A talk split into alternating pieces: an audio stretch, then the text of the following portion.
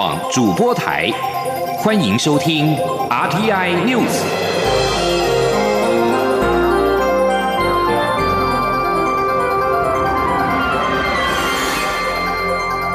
听众朋友您好，欢迎收听这节央广主播台提供给您的 RTI News，我是张顺祥。首先把新闻焦点关注到是刚刚收盘的美股是涨多跌少，道琼指数再创纪录新高。另外，在欧洲股市表现方面是分歧的，德国 DAX 指数收盘破了一万四千五百点的创纪录，油价是上涨的。美国二月消费者物价指数温和的增长。缓解市场对通膨的担忧，再加上国会通过了一点九兆美元，折合新台币五十三兆元的纾困法案，美股十号是涨多跌少，道琼指数再创纪录新高，道琼工业指数晋扬了四百六十四点，或百分之一点四六，收在三万两千两百九十七点。标准普尔指数上涨二十三点，收在三千八百九十八点。科技类股为中心的纳斯达克指数小跌四点，收在一万三千零六十八点。而在欧洲股市的表现是分歧的，德国 DAX 指数收盘破了一万四千五百点的纪录。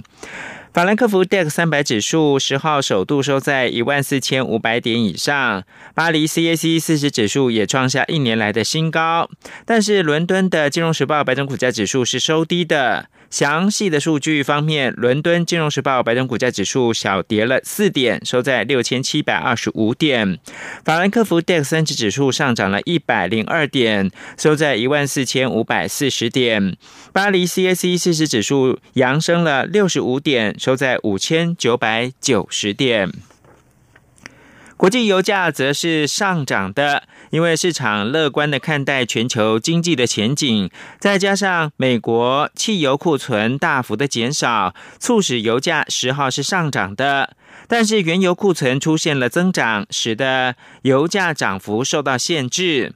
纽约商品交易所西德州中级原油上涨四十三美分，来到每桶六十四点四四美元。伦敦北海布伦特原油上涨了三十八美分，来到每桶六十七点九零美元。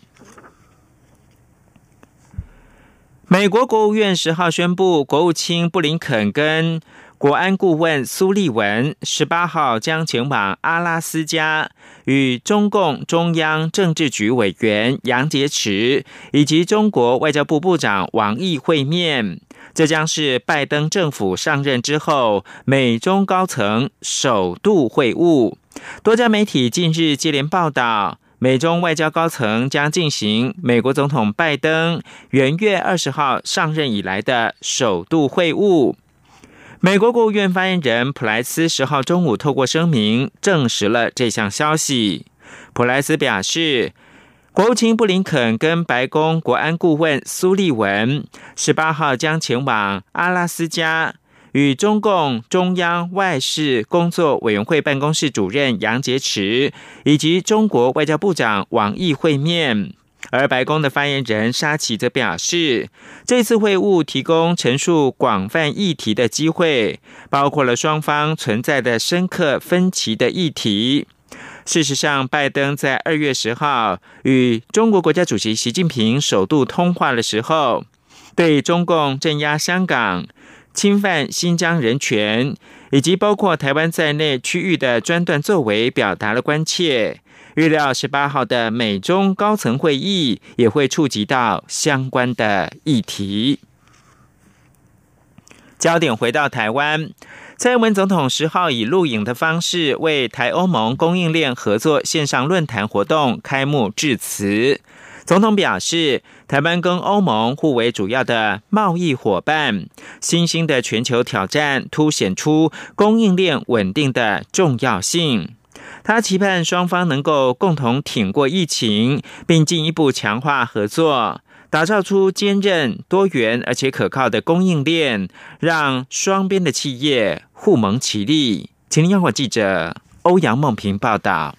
蔡英文总统在致辞中表示，台湾和欧盟互为主要贸易伙伴，欧盟也是台湾最大的外资来源。双方的伙伴关系建立在彼此对民主、自由及法治的共同理念上。台湾对智慧财产的重视、成功的防疫以及贸易的专业，进一步强化彼此的合作，发展更健全的供应链。总统表示，新兴的全球挑战凸显了供应链韧性的必要性。台湾已经准备好扩大与合作伙伴的双边投资。他说：“Emerging global challenge，新兴的全球挑战凸显了供应链韧性的必要性。我们的良好表现证明了台湾已经准备好扩大与合作伙伴的双边投资，共同挺过疫情，并强势回归。”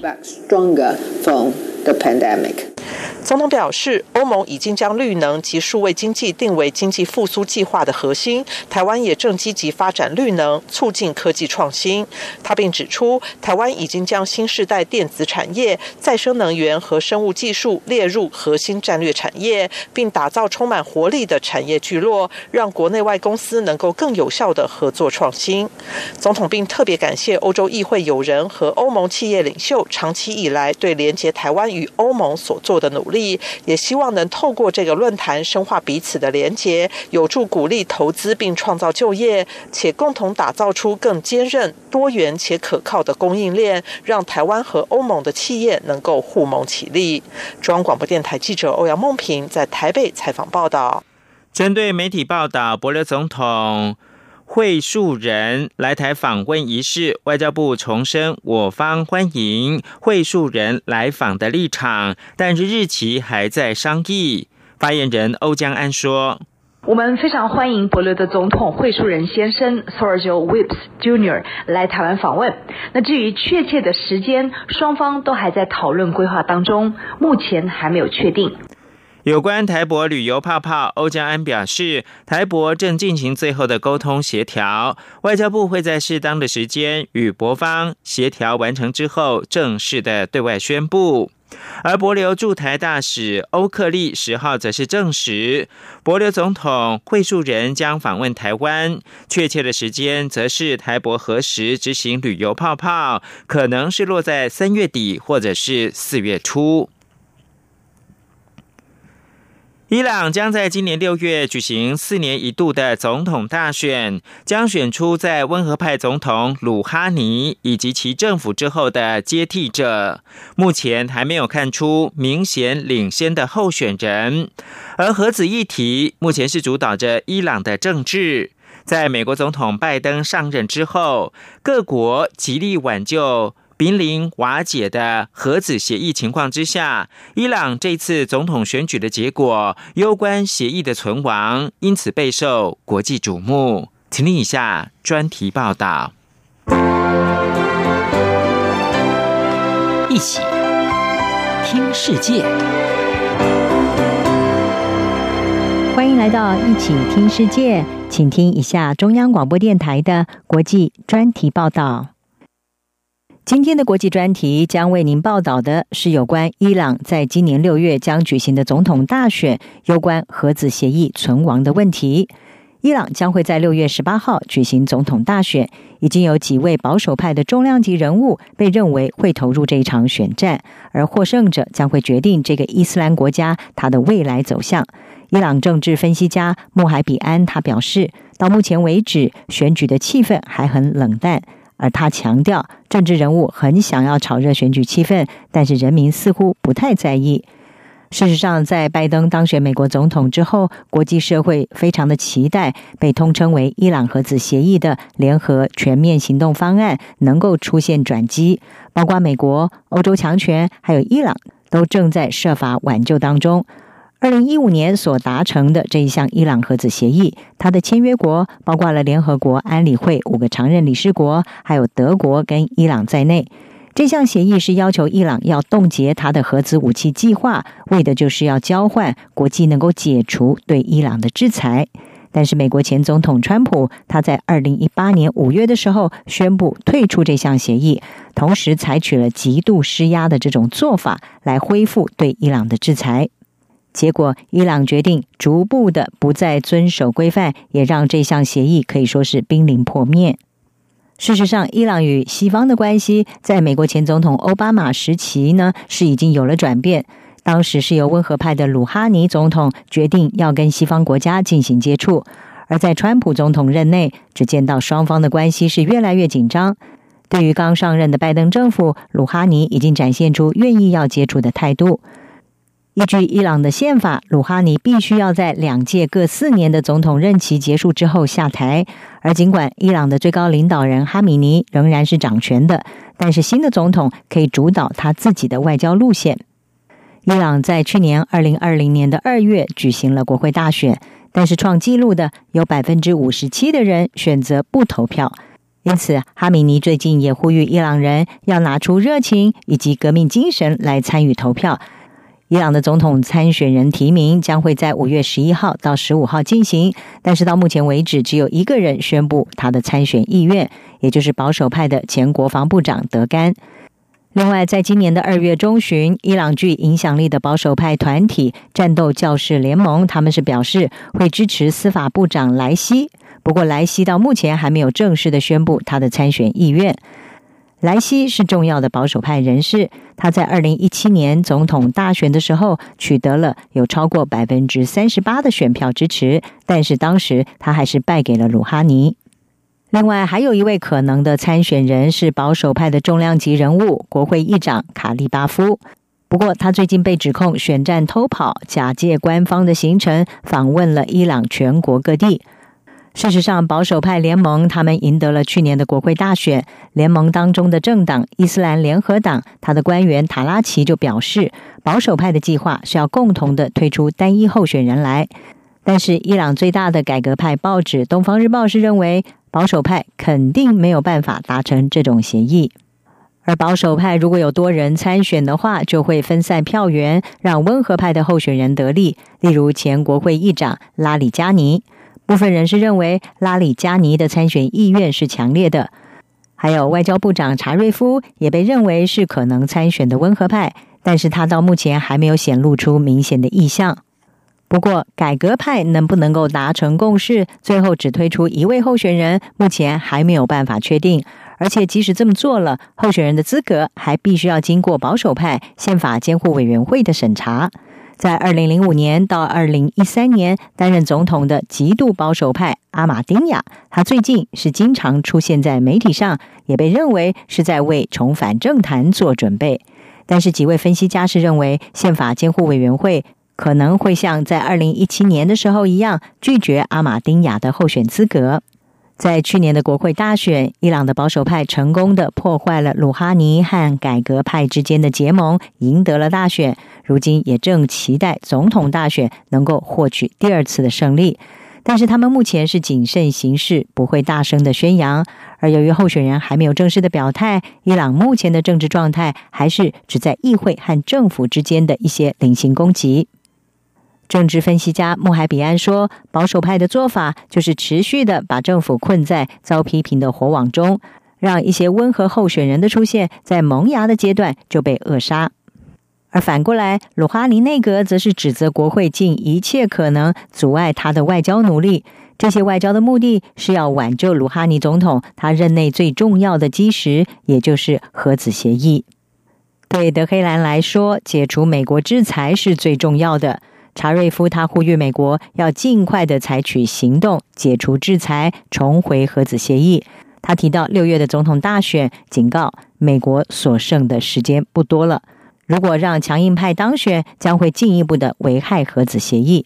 而前法国驻伊朗大使尼古拉德他表示，鲁哈尼非常希望获得外交胜利，为自己的任期做个亮丽的结束。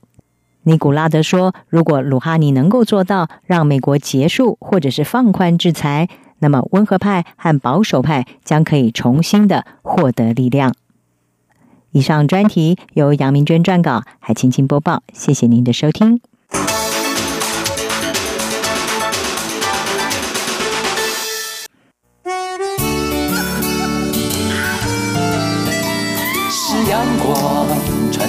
世界之窗是阳光，环绕着地球飞翔。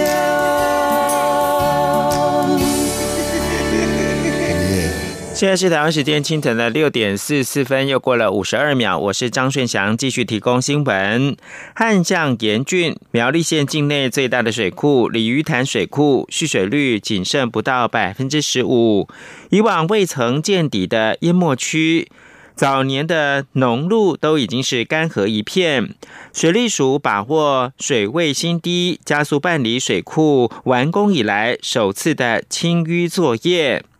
水利署表示，今年政府非常重视水库的清淤作业，去年的清淤量创历史最高，是历年平均值的二点六倍。石门跟增文水库的库容量不减反增，而水情持续恶化。经济部水利署在十号表示，已经找各个县市政府开会。辅导三温暖旅游游泳池业者节水，尤其是水情灯号亮橙灯的县市，更是以道德劝说业者停止用水。希望透过准红灯的作为，让业者们能够提前做准备，并且将整体民生用水的节水率由百分之五提升到百分之七。而国民党主席江启臣则是批评民进党政府对极端气候的因应布局不足，不但水利署在水资源分配上面没有发挥作用，牺牲农民，经济部林可绝井的做法也贻笑大方，呼吁政府要重新检讨跟盘点现有的水环境计划。请听记者林永清的报道。国民党主席，同时也是立委的江启臣，十日在党中常会致辞指出，国民党是最大的在野党，不但要扮演称职的反对党，监督施政，更要透过党务的推动，寻求更多国人认同。他也强调，人民的担忧就是国民党关注的焦点。江启臣表示，从去年底的第一波旱象就已冲击农耕需求，但水利署却没有发挥作用。眼看工业用水又将受到冲击，经济部却宁可绝井，贻笑大方。希望政府重新检视水环境计划，正确因应极端气候的影响。江启臣说：“蔡英文政府在首届上任时，举债编列前瞻基础建设计划的特别预算。”其中的水环境计划本应该要积极提升水资源的运用能力，可惜计划执行已经过半，遭遇旱象时仍然没有办法有效的应应。民进党政府应该重新检讨、盘点税现有的水环境计划的执行状况，重新思考，确保举债编列的预算能够花在刀口上。由国民党发起的公投榜大选及反来珠两项公投案的二阶联署书，九日已送交中选会，总计超过一百零四万份。江启臣也在中常会宣示，公投案已迈入下一个阶段，将透过各种管道号召公民，在八月二十八日投下公投票，表达人民的意见。央广记者林永清采访报道。真爱早教公投联署定定十号是最后的收件日。公投联署工作小组表示，十号单日收到了三万六百二十九件，累计总份数达到六十四万四千一百零五份。工作小组表示，十号是预定寄件的最后一日，总部仍然是持续收到民众寄来的联署书，从全台湾各地涌入的信件依然没有停歇。当然，还有亲自来总部送来的联署书。而工商协进会的理事长林柏峰表示，真爱早教公投终将成案，若公投通过了，将面临缺电的危机，建请政府务必超前部署，公布最新的全国电力资源供需报告。而且要预先拟定符合减碳时程的备用能源政策，重新的思考核能供电，并且完善现有的电价稳定机制。而兼任党主席的蔡英文总统十号在民进党中常会上向各界喊话，强调社会对三阶站虽然是有不同意见，但这不是路线之争，而是环保跟环保间的抉择。要求民进党公职与持续关心早教的团体沟通，不要互相的攻击，共同找出解决的方法，度过能源转型这一关。刘玉秋报道。真爱早教公投联署门槛突破五十万大关，民进党近来加强与社会说明政府的能源转型政策，盼争取民众支持中油第三天然气接收站新建计划。民进党中常会十号针对日本福岛核灾后现况与台湾能源转型政策前景进行专案报告。桃园市长郑文灿在会中报告时说明早教公投的背景与来龙去脉，强调能源转型是民进党执政核心的价值，在减煤、减空污。供电稳定又要达成非核家园下，目前核一停机，核二、核三要按照时间表除役，核四封存。供电缺口在马政府执政时代就已经确定，要以大潭电厂扩大补足电力缺口，并由台电负责电厂扩建，中油负责新建第三接收站。当时他就任桃园市长时，便要求三阶要通过环评，尽力减少对早交的冲击。郑文灿强调，大潭早交与三阶工程。是两种环保思维的选择，不应该是对立，也不该是零和，应该要寻找双赢。保育早教、保护环境、非核减煤，两个价值都是对的，背后都是爱台湾的心，没有必要互相对立。而兼任党主席的蔡英文总统听取报告后，也才是指出，社会对三界站的议题仍然有些不同的意见，但能源转型是民进党的目标，这不是路线之争。他要求民进党公职要与环团沟。通共同寻找出解决的方法。天然气和早教是减煤、减空污和保育之间的权衡，是环保和环保之间的选择。所以我们会要求行政部门跟党公职持续和关心的团体朋友沟通，保护家园是我们共同的使命，我们的目标一致，只有选择实现的方法。我们或许有一些不同。总统并呼吁支持者不要相互攻击，不要相互伤害，应该保持理性，努力沟通，期待大家共同寻找出解决方法，一起度过能源转型这一关。总统并说，中央与地方合力投入包括关心早教在内的桃园二十七公里海岸保育，接下来还要规划成立基金，针对全台多处早教，推动系统性的保育工作。中央广播电台记者刘秋采访报道：近来发生许多曾经在国外确诊返台居家检疫期满之后，自费裁检又验出阳性的个案。对此，中央流行疫情指挥中心指挥官陈时中在十号表示，如果在国外曾经确诊，并且经过 PCR 检测两次以上阴性之后入境者，入境之后再次检验阳性。若同时符合三个条件，就可以解除隔离，包括了个案没有症状、抗体阳性、初次呼吸道检体病毒量低，而且三日内追踪裁剪结果为阴性，或者是 CT 值大于等于三十四。此外，东帝汶近期爆发了本土疫情。当局也已经宣布进入到紧急状态，关闭国界，并且限制跨行政区的移动。摩里西斯上周出现首例本土病例，其接触者陆续确诊，并且已经造成第二波感染。因此，即日起，这两个国家自低风险国家调整为中低风险国家。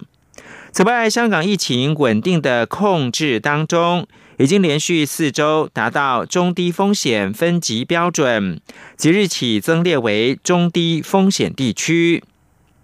此外，首批十一点七万剂的 A Z 疫苗在三号抵达台湾之后，食药署目前正进行检验跟封监程序，待完成之后就可以开打。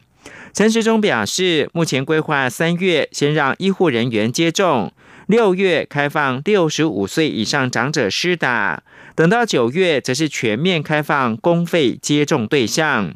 但届时仍要是疫苗到货时间修正。央广记者刘品希的报道。针对 A Z 疫苗的检验封监进度，疫情指挥中心指挥官陈时中十号下午在疫情记者会中表示，目前七项检验中已经有六项合格，只差无菌试验还在进行中，合格后就会尽快放行，目前时间也差不多了。等到首批疫苗完成封监检验后，随即可以开打。机关署日前在线上研讨会中透露接种计划，规划分三阶段施打疫苗，分别是三月、六月及九月。第一阶段三月先开放医事人员接种，等疫苗到货量更多后，六月开放六十五岁以上长者施打，九月起则全面开放公费对象。民众除了可以到健康存折 App 查询接种记录，机关署可能也会提供接种记录卡、接种 App 等追踪疫苗不良事件。对此，陈时中表示，这是目标，届时会随着疫苗到货的时间进行修正。当然，这是一个目标嘛，哈。现在目前所规划目标，那当然还是要跟着哈相关的疫苗，哈它的一个到台湾的一个时间，然后做相关的一个需要的修正。但是每一件事情，我们总是要先把它规划好，然后再根据这样的一些规划，然后做相关的准备。此外，媒体询问，目前全球疫苗供货量不足，有国际研究显示，如果延迟施打第二剂，会加速病毒变异。对此，陈时中说：“这只是部分报告的内容，指挥中心会根据既有报告拟定施打计划。”央广记者刘聘熙在台北的采访报道。国家通讯传播委员会 NCC 十号排案讨论中加旗下的十二家系统商申请以华视新闻资讯台进驻五十二频道，结果续行审议。另外，针对九家独立系统商申请以台视入主五十二台，则尚未排入到议程。国际新闻：国际奥林匹克委员会 （IOC） 主席巴赫十号顺利的赢得第二个任期，他承诺今年会举行一场安全跟安心的东京奥运。由于二零一九冠状病毒疾病 （COVID-19） 疫情肆虐全球，原定在去年举行的东京奥运延期到今年。巴赫十号在国际奥会视讯会议开场的时候表示：“现在的问题已经不是奥运会不会办，而是会在什么样的条件之下进行。”巴赫说。东京依然是准备最周全的奥运城市，而且现在我们没有理由怀疑开幕式无法在七月二十三号登场。六十七岁的巴赫是这一次国际奥会主席选举唯一的候选人，在九十四张有效票当中，有九十三票挺他连任，使得他的任期延续到二零二五年为止。